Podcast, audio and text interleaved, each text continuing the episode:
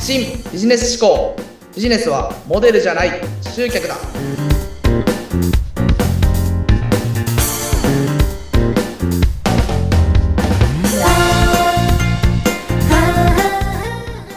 皆さんこんにちは株式会社 KY&KS の山下です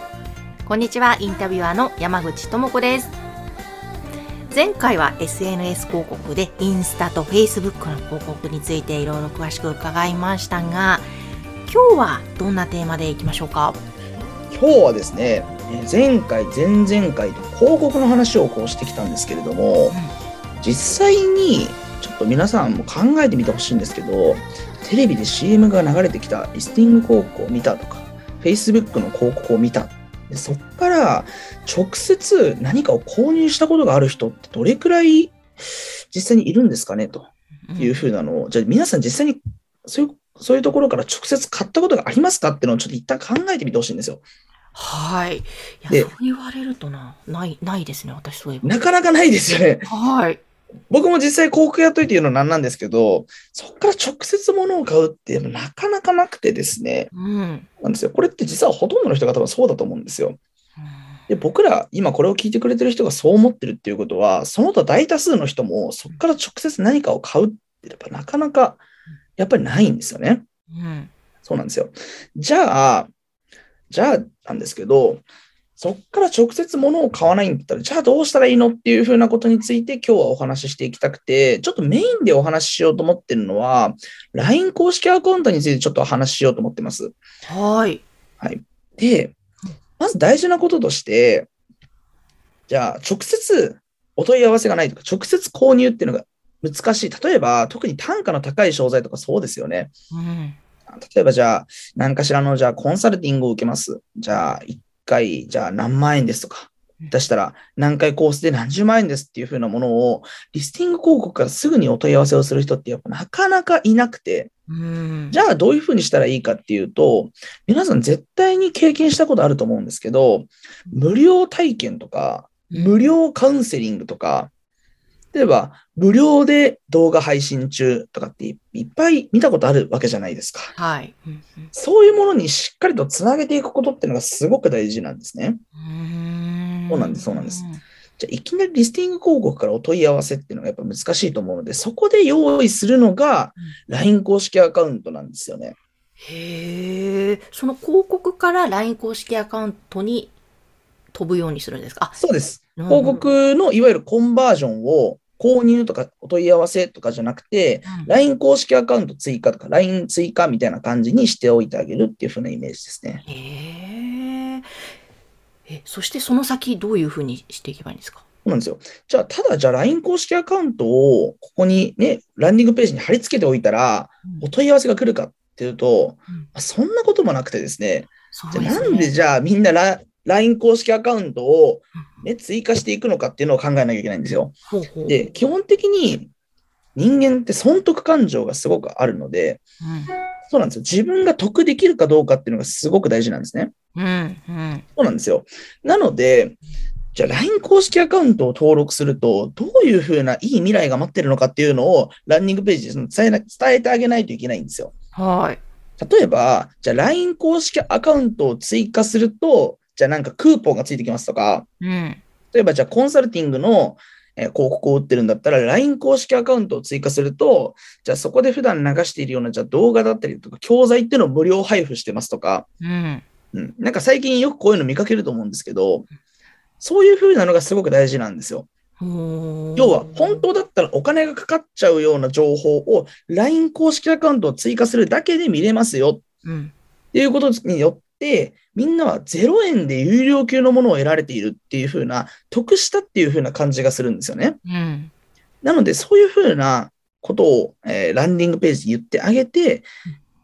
LINE 公式アカウントに追加させるっていうことが、まあ、すごく大事ですと。なるほど。で、なんで LINE 公式アカウントがいいかっていう話をしますね。はい。で、LINE 公式アカウントって、当時で言う、当時で言うっていうか、ちょっと前で言うメルマガと同じ役割をしてるんですよ。うん。メルマガ。今ってメルマガの開封率めちゃめちゃ低いですよね。あ、そうみたいですね。実際僕もいっぱいメルマガ流れてくるんですけど、もう全部見ずに削除なんですよね、はっきり言って。ああ、うん、うん。ただ LINE って意外とみんな開封してくれるんですよ。うん。ちょっとどれぐらいのパーセンテージだったかちゃんと調べてないんで、ちょっと忘れちゃったんですけど、え結構開封してくれるんですよ。えはい。で、あのーなので、まあ、メルマガよりは今 LINE の方が、LINE 公式アカウントの方が良くなってるんですけれども、うん LINE 公式アカウントの使い方として、僕が一番いいなと思うものは、お客さんを教育してあげるっていうことがすごく大事なんですよ。はあ教育してあげる、購買意欲を高めてあげるってことが大事なんですよね。ほうほう。要は、お客さんって、そのリスティング広告とか広告を見て物を買ったってなると、何か買わされたっていう風な感じがしちゃうんですよ。うん。うん。じゃなくて、お客さんが受動、なの能動的に買ったとか買いたいっていうふうに思わせてあげないといけないんですね。うんうんうんそのためには、この商材がいかにいいものか、なんでこの商材を買わないとダメなのかっていうふうなことを教育してあげる必要があるんですよ。うん。その教育を日々の配信でやっていくわけなんですよね。うんうんで LINE 公式アカウントで、じゃあ、なんだろう、じゃあ、パーソナルトレーニングジムの、うんを売りたいっていうふうな LINE 公式アカウントを作るんだとしたら、じゃあ、なんで、えっ、と、じゃあ、こういうふうなダイエット方法はダメなのか、なんでこういうふうなトレーニングのメソッドを導入しないとダメなのかうん、で、じゃあ、トレーニングの動画とかうん、ね、毎日できるトレーニングの動画とかを、じゃあ、3分とかで解説付きで、毎日こう投稿していったりとかして、お客さんはそれを見ただけでなんかできたような気がする。なんかできたような気がする。で、それで数日間経った頃には、例えば10日とか経った頃には、お客さんからしたら、そのダイエットっていうのがすごく、こういうふうなダイエットっていうのがすごく大事でう、んじゃあこういうふうな、じゃあ、えートレーニングを毎日続けることが大事だっていうふうなマインドになってるわけですよね。はいはい。これが教育なんですよ。うーん。そうなんですよ。。ただ、もっともっとやらないとダメだな。そのちゃんとトレーナーをつけてやらないとダメだな。一人でやってるだけだったら限界あるなっていうふうにお客さんに気づかせるんですよ、そこでう。んうん。で、そこで初めてお問い合わせにつながるわけなんですね、パーソナルトレーニングジムの。そうそうすると、お客さんからしても買わされた気にはならないんですよ。はい。自分の中でね、自然に生まれてくる気おっ持しちゃのる通とりもですりですもんね。なんかやってるうちに、だんだんだんだんパーソナルトレーニングジムのニーズに気づいてくるんですよ。うん。一人でトレーニングしてても、やっぱり妥協しちゃうな。一人でトレーニングしてても、やっぱりフォームがうまくいかないな。じゃあ、このフォームを正してくれるように、ちゃんとマネジメントしてくれるように、パーソナルトレーニングジムに行かないとダメだなっていうふうに思わせられるかっていうことがすごく大事なんですよね。うーんそうなんですよ。これもいわゆる、もう昔からあるやり方っちゃ昔からあるやり方ですけど、まあ、いわゆるプロダクトローンチっていうやり方で、まあ、リスティング広告とか SNS の広告とかをこう使って、どんどんどんどんリストをバーッと集めていって、そこに対して定期配信をしていって、で、最終的にじゃあ、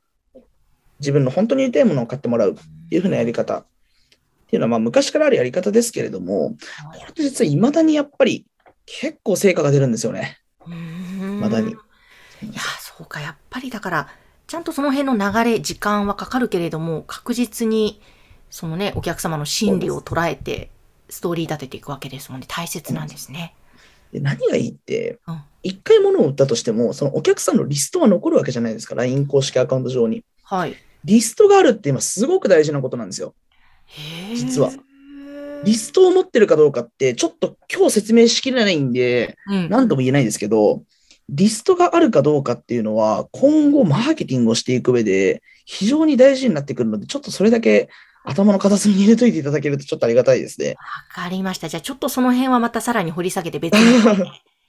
すね。そうか。確かに、100人、200人、300人と、登録してくれた人の分だけリストが残っていくわけですもんそうねで。すあの今、個人情報の方法とかが改正されたのもあって、あのリスト取るのがすごく難しくなってるんですよ。うーんいわゆるクッキーが廃止されるみたいなのもみんな聞いたことあると思うんですけど、はい。実際に Google, の Google で働いてる人にいろいろ聞きに行ったんですよ。うん。そうなんですよ。で、やっぱそこでいろいろ話聞いてて、じゃあいかに自社内でうん活用できるデータを持っているかっていうことがすごく大事になってくるので、リストを集めておくってことはやっぱすごい大事になってきますね、今後。じゃあその、それにおいて LINE 公式アカウントはすごい大切なわけです。有効ですね。おーわかりました。ちょっとじゃあさらにね、深い話もまた聞いていきたいと思います。今日は LINE 公式アカウントについて伺いました。山下さんの会社 KY&KS こちら気になるなまたいろんな相談してみたいなという方は番組の説明欄のところに URL を掲載しておりますのでぜひそちらからお問い合わせください今日もありがとうございました。ありがとうございました。